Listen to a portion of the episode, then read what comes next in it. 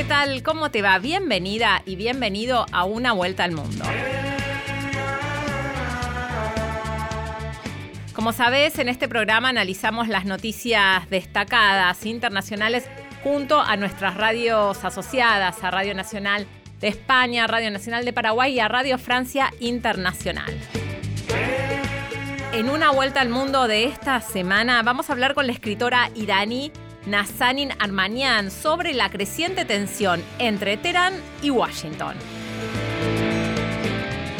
La Unión Europea firmó este año dos nuevos tratados de libre comercio, uno con Canadá y otro con el Mercosur. Y Radio Francia Internacional debate si los pactos son una palanca para el desarrollo o una amenaza como plantean algunos sectores. Radio Nacional de España va a entrevistar a Pablo Ferri, coautor del libro La Tropa, quien analiza la violencia institucional de México. Y estos fueron los títulos, ahora sí arrancamos con el desarrollo de Una Vuelta al Mundo. Una Vuelta al Mundo. Nacional, junto a sus radios asociadas.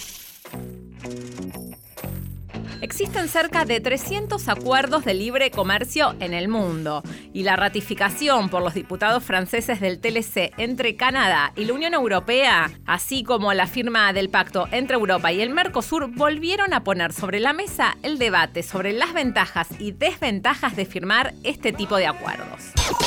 Radio Francia Internacional.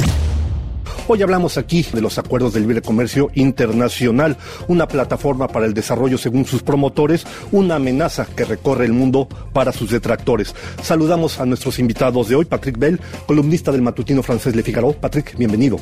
Gracias. A Leonardo Martinelli, corresponsal en París del el periódico italiano La Estampa. Leonardo, bienvenido también. Día. Y a Jean-Pierre Ducelon, economista de la Universidad de París Este. Bienvenido. Gracias. Patrick, los acuerdos de libre comercio se han venido multiplicando notablemente a partir del año 2001, después del fracaso de la ronda comercial de Organización Mundial del Comercio. ¿Qué explica que haya esta multiplicación, esta aceleración de acuerdos y qué es lo que están produciendo? Hay una cosa que queremos recordar, es por ejemplo el, el acuerdo con, entre Mercosur y, y Europa. Las negociaciones empe- empezaron en 2000. Tardaron más de 20 años. Así es, 19 años de negociación. Y la situación en 2000 y ahora son diferentes, ¿no? Y también hay más preocupaciones hoy sobre el ecologismo, la protección del planeta y eh, la contestación que hay de los acuerdos ahora en Francia, por ejemplo, son em, argumentos de, ecologismo y que no existían esta dis- discusión en 2000. A este propósito, Leonardo, lo que se puede ver es que, por ejemplo, la Unión Europea, que es el principal bloque comercial del mundo, es la que es la principal promotora de acuerdos comerciales hoy en día. Después de haber logrado pasar acuerdos con la mayoría de los países de África, de acuerdos con la mayoría de países de América Latina, hoy está enfocada en Asia. ¿Qué es lo que explica esta suerte de ambición de parte de la Unión Europea por firmar acuerdos de libre comercio? Creo que la razón principal se llama Donald Trump, porque eh, la deriva proteccionista de Donald Trump, también la amenaza del presidente norteamericano de bloquear la OMC, hace que eh, Unión Europea quiere reaccionar y hacer acuerdos eh, propios. Hay también el, ex- el expansionismo eh, chino. Eh, vos decía eh, justamente los acuerdos que se están negociando eh, en Asia, ya está, entró en vigor eh, en febrero con Japón, Japón, hay el negociado eh, en, en febrero eh, el Parlamento Europeo aprobó el, el acuerdo con Singapur. Eh, Unión Europea quiere dar, creo, un señal y también buscar a mm, mercados en un momento que por el comercio internacional es muy difícil. Eh, Jean-Pierre, a este propósito, el número de acuerdos de libre comercio está creciendo, al mismo tiempo son cada vez acuerdos más ambiciosos y esto también está provocando una gran polémica. ¿Qué quiero decir con ello? Los nuevos acuerdos incluyen disposiciones a favor de los inversionistas extranjeros, a través, por ejemplo, de los tribunales de arbitraje internacional, incluyen dominios que anteriormente no existían, incluso en términos de seguridad social, en algunos casos, perdón, eh, ¿Cómo ve usted esta situación? Yo creo que primero habría que definir y dar a entender qué es lo que, es lo que hacen, cuál es la función de estos tribunales internacionales, que son finalmente organismos que vienen del, Banco Mundial y que tienen sede en Nueva York. Estos tribunales protegen los intereses o permiten resolverse estas diferencias entre los estados y, los, eh, y las empresas que quieren invertir en esos estados para atraer, de cierta forma, la inversión extranjera.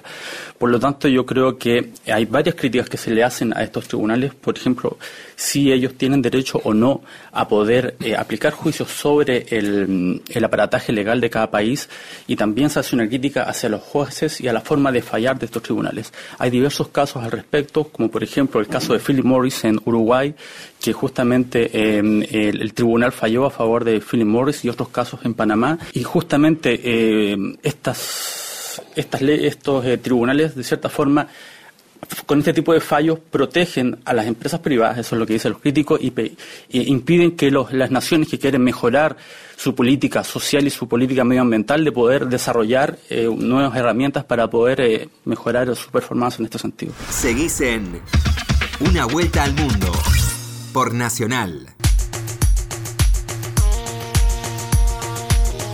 Estados Unidos aumentó su presión sobre Irán a nivel económico, político y militar.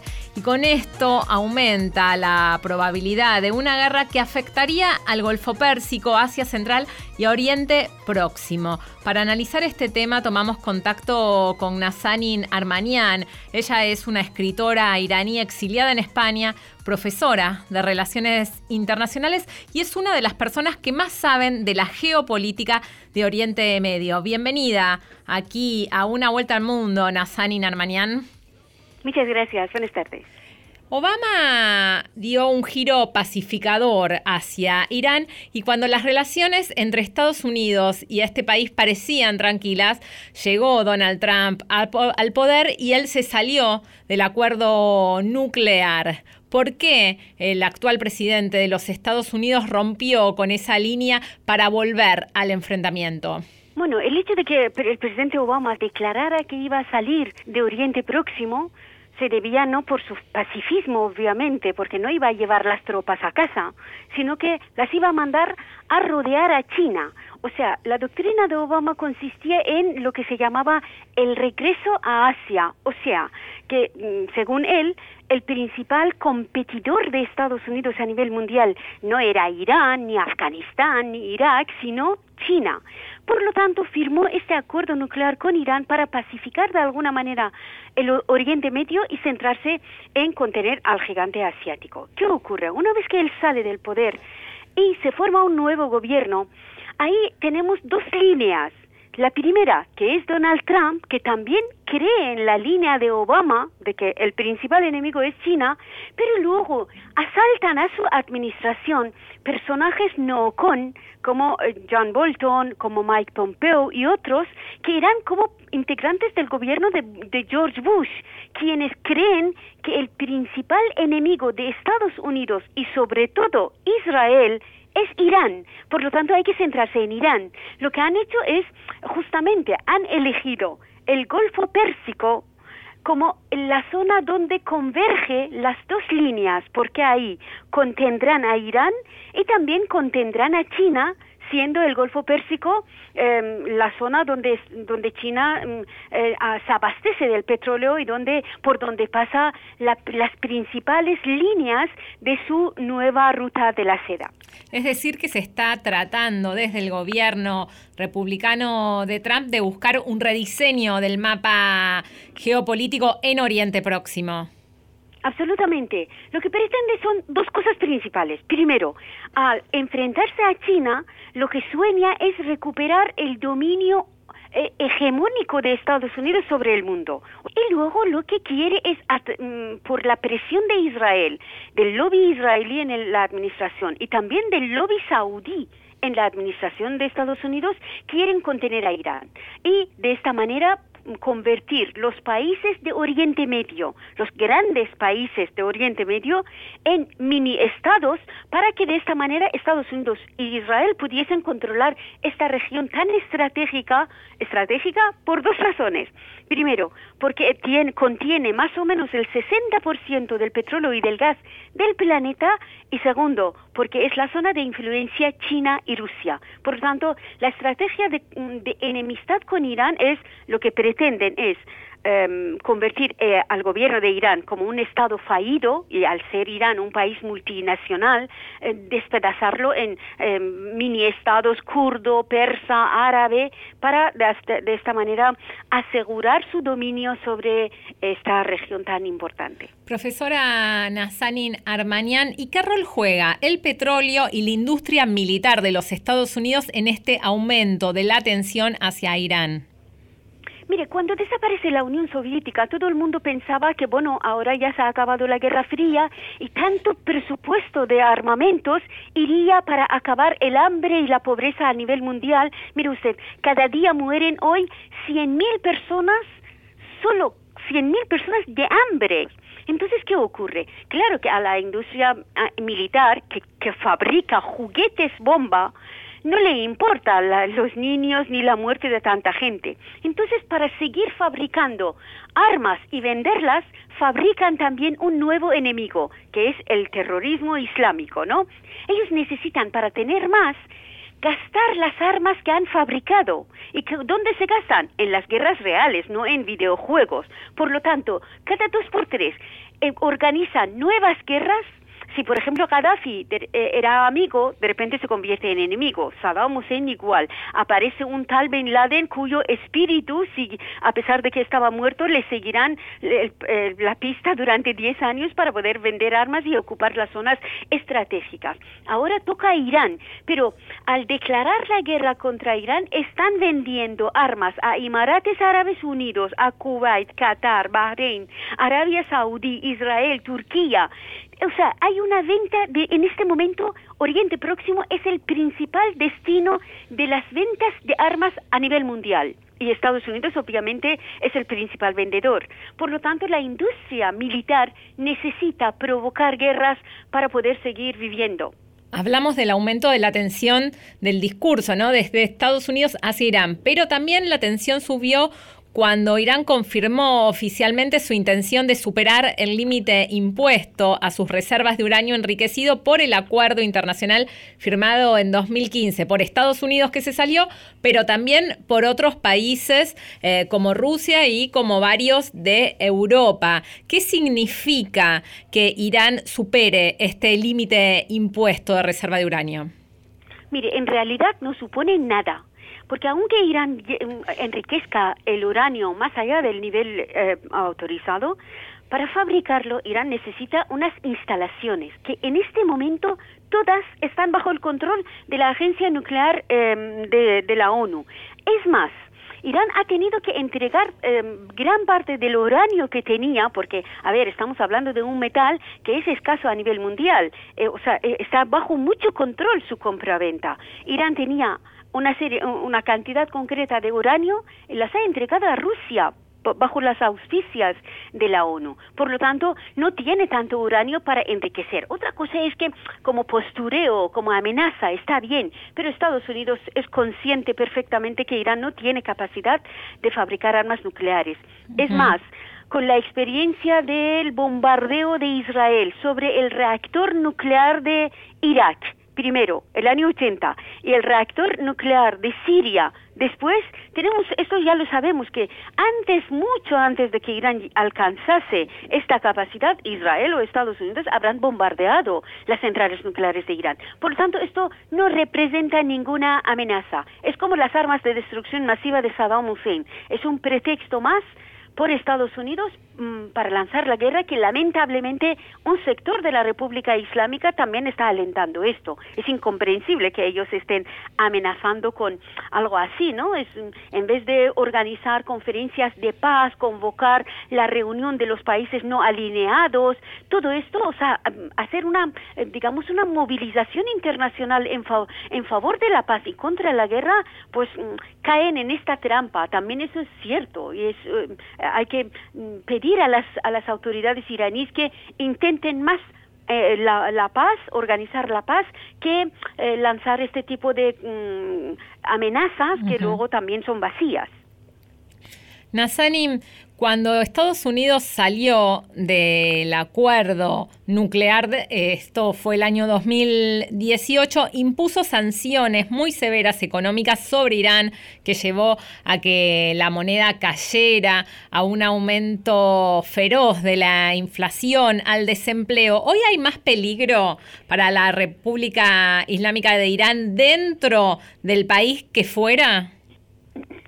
Mire, eh, Irán, claro, padece dos graves problemas. Uno es la economía neoliberal. O sea, Irán también, es, a pesar de que se proclama islámico, eh, los regímenes religiosos también tienen un sistema económico obviamente no es un sistema socialista, estamos hablando de un sistema basado en el capitalismo, en la economía de mercado y estando además dentro del sistema financiero del mundo, ahora prácticamente todos son neoliberales. Esto significa el cierre de las fábricas, la expulsión de decenas de miles de funcionarios para deshinchar, digamos, la administración, no crear puestos de trabajo, porque además la economía llamada islámica está basada más en la compraventa, es una forma primitiva del capitalismo, en vez de, por ejemplo, inversiones en la industria, que no lo han hecho. Entonces, por un lado, la propia economía de la República Islámica, por otro lado, la falta de control sobre todo el dinero del petróleo que se consiguió, porque en Irán no hay libertades políticas, no hay sindicatos obreros independientes, no hay libertad de prensa, no hay ningún control sobre el gobierno y los gobernantes, ¿no? Por lo tanto, hay una corrupción monumental también. A esto se añaden las sanciones de Estados Unidos, que esto ya ha, ha disparado el nivel de la pobreza en Irán, que ahora ya llega a cerca del 50% de la población que según el propio gobierno están viviendo bajo la línea de la pobreza, bajo el, umbral de la pobreza. Pues estamos hablando de una situación gravísima, que en los hospitales ya no hay medicamentos, por, sobre todo medicamentos para mm, enfermedades como cáncer, ya se escasea.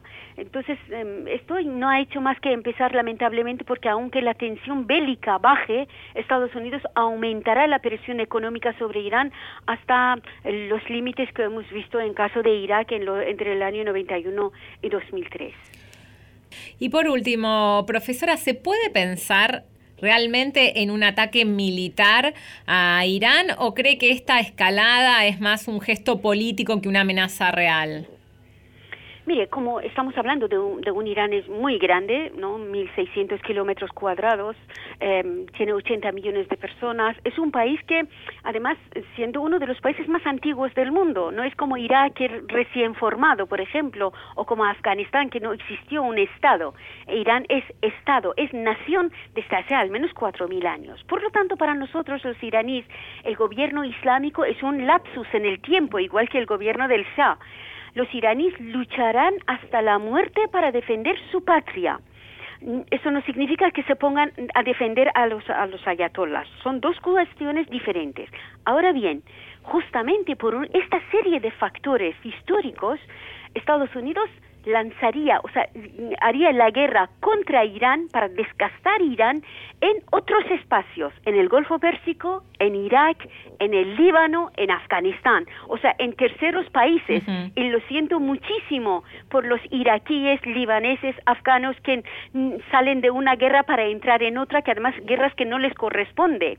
Pero Estados Unidos no se va a meter en Irán, de momento al menos, de momento no está previsto, pero sí que ya ha empezado digamos, de alguna manera una serie de provocaciones en el territorio, sobre todo iraquí, para enfrentarse con las fuerzas iraníes, que ahí son muchos también, ¿no? Irak prácticamente está dividido entre las, eh, eh, las pro-iraníes y pro-estadounidenses. Luego, eh, obviamente, existe la nación iraquí que no quiere ni a unos ni a otros, busca su soberanía nacional y sus propios intereses. Lo que pasa es, lamentablemente, las, las armas están mm, bajo el control de, estas, de estos dos países que van a convertir Irak en el escenario de su lucha. Nazani Narmanian, escritora iraní, exiliada, profesora de Relaciones Internacionales, le queremos agradecer el contacto con Radio Nacional de Argentina y con este programa Una Vuelta al Mundo. Muchísimas gracias a ustedes. Gracias por su tiempo. Una Vuelta al Mundo, con la conducción de Cecilia Biguan. Continuamos aquí en Una Vuelta al Mundo junto a Diego Rosato en la operación y Cristian Brennan en la producción. Te queremos agradecer todo el equipo que hace este programa por escucharnos semana tras semana a través de las 50 emisoras que tiene Radio Nacional en toda Argentina y también por la M870. Una vuelta al mundo en primera persona. Son las 3 de la mañana Dicen que pena un santeto, bajito y oigo que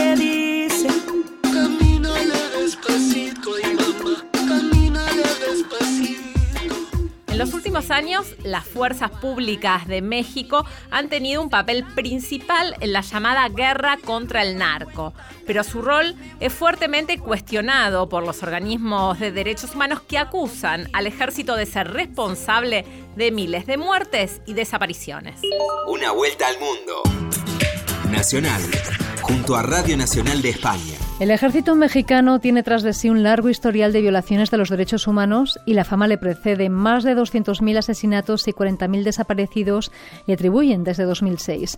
En México, la fuerza pública forma parte de la rutina de violencia en la que está inmersa el país desde hace décadas y lo cierto es que cada año aporta cifras de muertos más propias de una guerra que de tiempos de paz.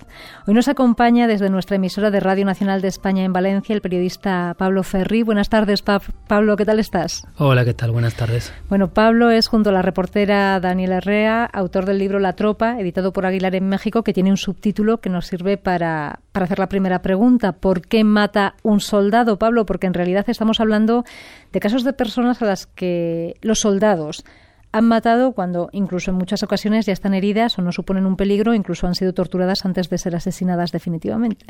Sí, es correcto. Bueno, para poner un poco en contexto a, tus oyentes, en, 2006, cuando el presidente de México era Felipe Calderón, eh, se decide sacar el ejército a las calles para combatir el crimen organizado. Mm. Eh, se acuñó el famoso término guerra al narcotráfico y más de 12 años después la cantidad, los índices de violencia en México han aumentado muchísimo, ¿no? Esto indica por un lado que la estrategia de sacar al ejército de los cuarteles para combatir a la criminalidad no ha sido acertada y por otro lado nos permite ciertas lecturas, ya son 12 años, más de 12 años, de qué ha supuesto la participación de los militares en tareas de seguridad pública. Eh, fíjate que mm, te voy a dar unas pocas cifras. Mm. Eh, tú decías al principio eh, que se han, se, han registrado 200.000 asesinatos, pero eso es en total en México, ¿no? En estos, o más de 200.000 asesinatos en estos 12 años de, de guerra, entre comillas. Mm, bueno, fíjate que allá donde el ejército ha estado, en los pueblos, municipios, poblaciones donde el ejército ha estado, los índices delictivos, el índice de homicidios concretamente, homicidios dolosos, o sea, asesinatos, ha aumentado después, ¿no? Eh, los enfrentamientos que cuenta el ejército con civiles, con agresores, como les llaman ellos, eh, arrojan mm, cifras que dan que pensar porque siempre hay un número mucho más alto de muertos del lado civil que del lado militar. Es decir, de 2006, diciembre de 2006, que es el primer mes que el ejército sale masivamente a las calles, hasta abril de 2014, que es una fecha que nosotros contamos en el libro que el ejército deja de dar información acerca de estos enfrentamientos, de estos, de estos choques con, con, presuntas células del crimen organizado, la cantidad de muertos del lado civil es muchísimo más alta que del lado militar. Esto, evidentemente, son solo cifras contextuales y no permiten este, concluir que los, los militares son unos asesinos en México, ¿no? Pero ya hay, viendo casos concretos, hemos visto que sí, que como tú decías muy bien, eh, los militares ya no es que se les vaya la mano en, un enfrentamiento y disparen cuando no les han disparado, o que se equivoquen y disparen contra una familia en vez de contra una, un, grupo de criminales que van en un coche, sino que una vez eh, ha concluido un enfrentamiento, ha concluido un tiroteo, ejecutan a los supervivientes, por ejemplo, o, o, los torturan y para tratar de sacarles información, etcétera, etcétera. Pablo, vosotros lo que hacéis es entrevistar a soldados, creo que casi todos de bajo rango, que están en prisión cumpliendo condenas, o bien por esos asesinatos, incluso en ocasiones porque se han revelado a, sus superiores, pero bueno, por crímenes. Bueno, por ejemplo, teníamos un, un, un muchacho que había estado en, en, Guerrero, que es un estado que está entre la Ciudad de México y el Pacífico. La capital es Chilpancingo, pero la ciudad más conocida, seguro que la gente la conoce, es Acapulco. Sí. Entonces, él había estado destinado en una zona de la sierra donde tradicionalmente los campesinos cultivan marihuana y amapola para, para producir heroína. Entonces, él estaba allí por un caso, y el yo conocía ese caso de antes, pero me, me, me pusieron los pelos de punta saber que él había estado en ese caso, ¿no? Era una situación en la que, mm, según los, los familiares de los supervivientes de este enfrentamiento, entre comillas, los militares les habían atacado cuando estaban en un convivio familiar, eh, simplemente porque les confundieron con otra gente. Y este chico que estaba en prisión me contó que no, que en realidad este, les habían atacado primero. Pero claro, este, cuando le preguntabas por detalles concretos del caso, de oye, pero bueno, o sea, cómo se atacaron, quién os atacó y de dónde, de dónde se atacaron, ya como que los detalles te permitían concluir que no estaba todo tan claro como él decía, ¿no? Hmm. Y si se parecía más a las denuncias que se habían hecho años antes en, medios de comunicación. Pablo, eh, de rango superior no, no hay militares detenidos. Pero sí es verdad que normalmente, y esto es una cuestión histórica en México, eh, los que cargan con el muerto, por decirlo rápido, es la tropa. O sea, hay... Eh, cabezas de turco, vaya. Efectivamente. Y, esto es... Eh, eh, esto es, vamos, a ver a lo largo del libro que, que, son los más jodidos porque les echaron a la calle a luchar una guerra contra gente que al final se parece mucho a ellos. Al final los integrantes del ejército de los rangos más bajos, soldados, cabos, sargento, la tropa, son de estrato muy humilde y la gente a la que están enfrentando, o sea, los eslabones más bajos de la cadena del narco o de cualquier segmento del crimen organizado, son también muy humildes, ¿no? Y cuando, cuando son eh, integrantes del crimen organizado voluntariamente, porque si no, pues este, ni se considera que sean humildes o no, al final no importa, están ahí obligados, pero al final es una guerra de pobres contra pobres. Eso es, bueno, de hecho, en un capítulo contáis que, los mandos exigían resultados a, a, los soldados, se radiquen jóvenes, se radiquen a todos los pinches traidores de, la patria. Aquí lo tenemos que dejar, Pablo, por cuestión de tiempo. Pablo Ferri, uno de los autores, junto a Daniel Arrea, del libro La Tropa, editado por Aguilar. Muchísimas gracias por estar con nosotros en Cinco Continentes. Suerte. Muchas gracias a vosotros. Una vuelta al mundo en una semana. Y esto fue una vuelta al mundo. Nos reencontramos la semana que viene.